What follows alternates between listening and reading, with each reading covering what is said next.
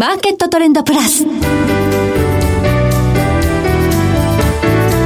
の番組は日本取引所グループ大阪取引所の提供でお送りします。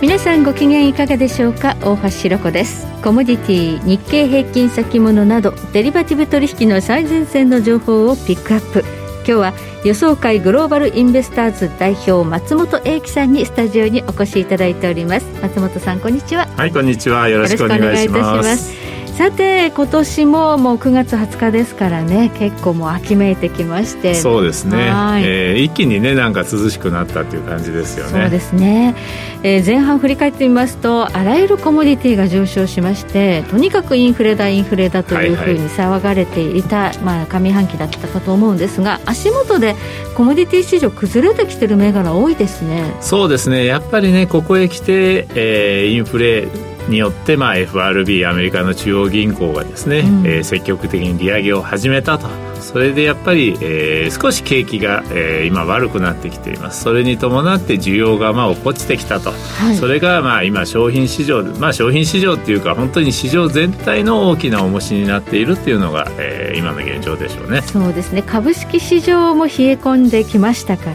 ねということでこの景気減速懸念というのが、まあ、どこまで商品市場に影響するのかそして個別の銘柄どうなのか今日はじっくりとお話をお聞かせいただこうと思います、ね、どうぞよろしくお願いいたします、はい、よろしくお願いします。その前に今日の主な指標です。今日大引けの日経平均株価です。120円77銭高。27,688円42銭で取引を終了しました。そして今、代償の日経平均先物夜間取引スタートしました。現在27,490円です。日経平均ボラティリティインデックスは21.25でした。そしてコモディティ、東京プラッツドバイ原油先物中心現月23年2月切りは日中取引の終値で160円高72,140円でした。大阪金先物23年8月切りは日中取引の終値で28円高7675円となりました。ではこの後松本さんにじっくりとお話伺ってまいります。マーケットトレンドプラス。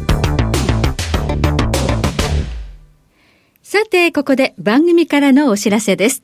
今週9月23日金曜日、秋分の日より、日経225先物や金先物など、大阪取引所に上場している先物オプション取引が祝日でも取引できるようになります。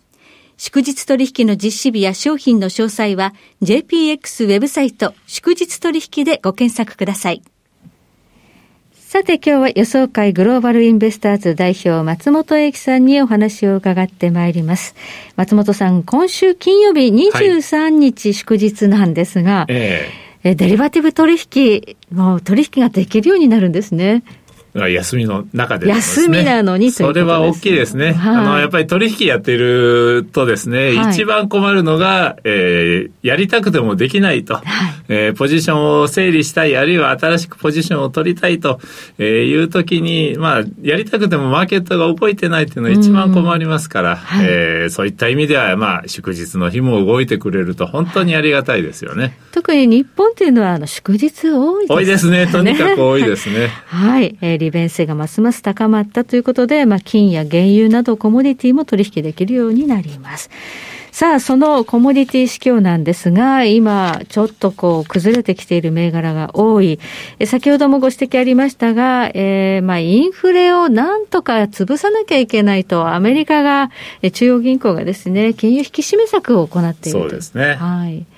まあ、これに関してはですね、まあ、ここまでももちろんいろいろな影響が、えー、出てきているわけですけれども、はい、まあ、あの、金融、あの、金利の引き締めですよね。金融の引き締めに関しては、これからが本番だというふうに考えておいた方がいいと思います。これからはい。というのも、今まで、えー、まあ、えー、ちょうど明日、また FOMC、えー、アメリカの金融政策会合ありますけれども、それで、また、えー、0.75ポイントですか、うん、えー、3回連続で大幅な利上げやるんですけれども、まあ、その利上げをやって、ようやく、まあ、いわゆる中立金利、あの、景気を良くすることも悪くすることもしないとされている中立金利をまあ上回るかなというような水準まで上がってくるということですね。はい、ということは、えー、逆に言えば今までっていうのはやっぱり緩和的な金利水準だったわけですよね。2.5ぐらいまではね。はい、えー、まあ、あの、景気を刺激する方向の金融政策を取っていたということなんです。もちろんね、引き締めだということでマーケットは、えー、前もって反応はしていましたけれども、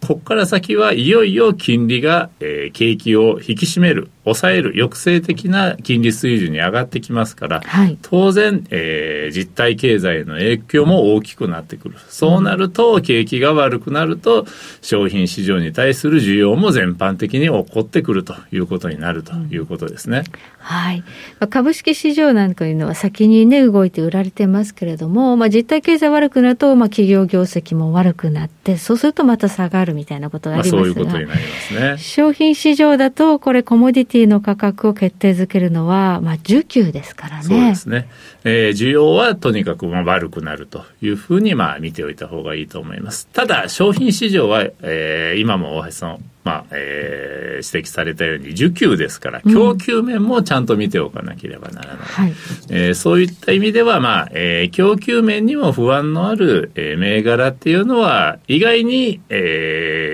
しぶとくっていうか、下げ止まる、渋るかもわからないです。逆に供給面にあんまり不安のない、えー、銘柄っていうのは、需要が弱くなる分、どんどんどんどん下がってしまうという恐れもあると。その辺は見極めが大切になると思いますね。はい。まあ、世界の景気減速懸念で需要がまあ減るだろう。ただし、供給もおぼつかないとなると、なかなか価格は崩れない。代表的なのが、今やっぱりロシアで騒がれているガスですかね。そうですね。天然ガスは、これはもう、うん、あの、供給不足というのは目に見えていますから、はい、えー、まあ、ここからね、ロシアが、まあ、あの、仮に、まあ、戦争がね、えー、ウクライナの戦争が何らかの形で解決に向かったとしても、すぐにロシアからヨーロッパへの、まあ、えー、供給が再開するということはないでしょうから、うん、やはりロシアの供給がなくなった分、世界は天然ガスが不足している、大幅に不足している状況にあるということ、そして、えー、まあ、あの、景気が悪くなってもですね、天然ガスの場合の需要の多くは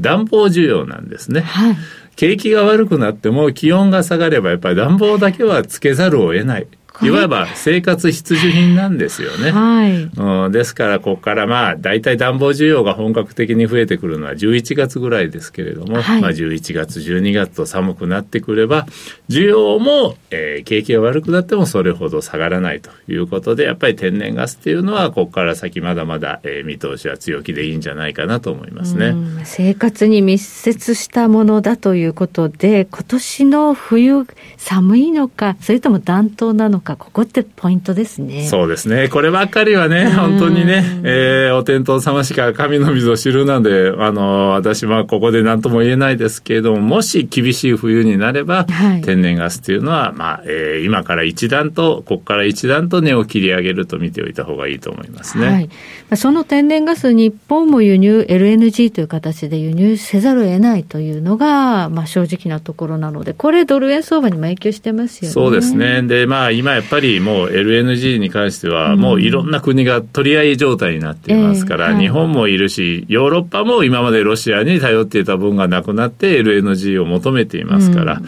えー、これやっぱり、あのー、まあ、取り合い状態になればどうしても、えー、価格も上がりやすい、そして、えー、うまく供給を調達しないとですね、本当に供給不足に陥ってしまうということになると思いますね。これはアメリカの金融政策、マクロがあんまり関係のないところでこの需給を見ておかなくちゃいけないという代表銘柄ですね。原油いかがでしょうか？そうですね。原油も、まあ、やっぱり原油はあの需要の落ち込みっていうのは大きいと思います。特に中国なんかがね、やっぱり今まだ、えゼロコロナ政策を続けていますから需要が落っこちる可能性は高いと思います。ただ、原油の場合も供給面に全く不安がないかというとそうではない。うん、えー、一つは OPEC が、えー、OPEC プラスがですね、えー、大幅な減産に踏み切る可能性があると。それともう一つは今は、えー、アメリカの戦略備蓄っていうのはね、えー、アメリカが、まあ、政府備蓄っていうのをずっと放出しているわけですよね。はい、これが、えー、需給を弱くしているんですけれども、これが10月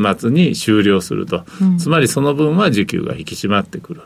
あとはやっぱり中東情勢不安ですね。うん、えー、最近はあんまり聞かなくなりましたけれども、サウジとかの油田にですね、またイスラムの武装勢力が、うん、えー、ドローンによるミサイル攻撃を仕掛けるという可能性もゼロではないですから、こういう供給不安があったときは、まあ逆に、えー、大きく跳ね上がるという、あの、リスクも高いですから、その辺見ると原油は本当に需要面を見れば売り、供給面を見れば買いという状況が続きそうですね。はい。居心地のいい水準ってどこなんでしょうね。原油ってボラティリティ大きい、ね、高すぎますね。今ね、本当に1日に2ドルとかね、うん、えー、4ドルとか WTI でいうと、えー、動いて本当に当たり前なんで、えー、ちょっと本当に、あの、手を出しにくい相場になっちゃいましたね。そうなんですよね。そして、まあ、今年、あの、ロシア、ウクライナのこの問題から穀物が全面的に上がったというのがあるんですが、すね、足元ではちょっとね、落ち着いてます、ね、それもやっぱり供給面の、えー、懸念っていうのもあると思います。ただ、穀物の場合、やっぱりウクライナ、ロシアっていうと、コーン、小麦っていうのはやっぱりロシア、ウクライナが生産国ですから、うんはい、えー、その辺は供給不安が残る。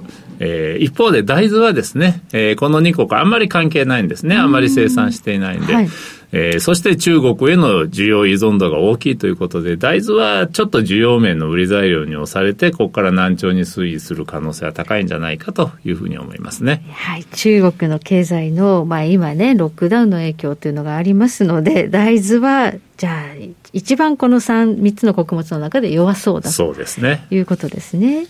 そしてやはりちょっと気になるのがゴールドなんですが、まあ、ゴールドはですね、今の状況、つまり、えー、中銀が引き締めを積極的に行うという状況は、一番やっぱりゴールにとってはマイナス、弱い、えー、状況なんですよね。そういった意味では、短期的には、まあ、下落は避けられないというふうに見ておいた方がいいと思いますが、ただ、ゴールドの場合、えー、過去もですね、えー、9-11の後とかですね、あとはリーマンショックという何々ショックといって株も商品も全部起こっちゃったと、急落したというような局面ではですね、一番最初に、えー、回復基調に転じたのはゴールドなんですよね。うん、ですからまあ、えー、ゴールド、それを信じるのであれば、今はまあ、えー、とにかく我慢をして、えー、様子を見て、そしてそういうまあ、株価も、えー、一緒に急落するような局面があれば、そこでは最初に、えー、まあ、買いのチャンスをまあ、探る銘柄になるんじゃないかと、そういうふうには見ています。なんとかショックみたいの今回あるんですかね？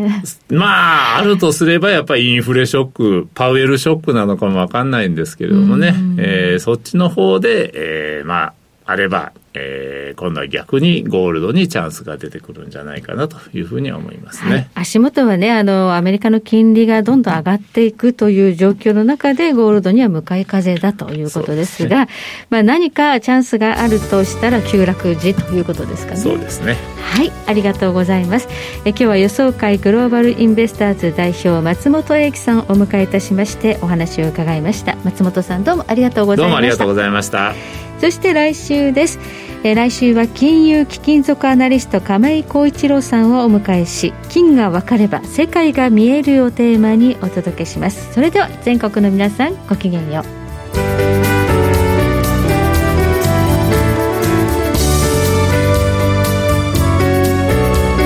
この番組は日本取引所グループ大阪取引所の提供でお送りしました。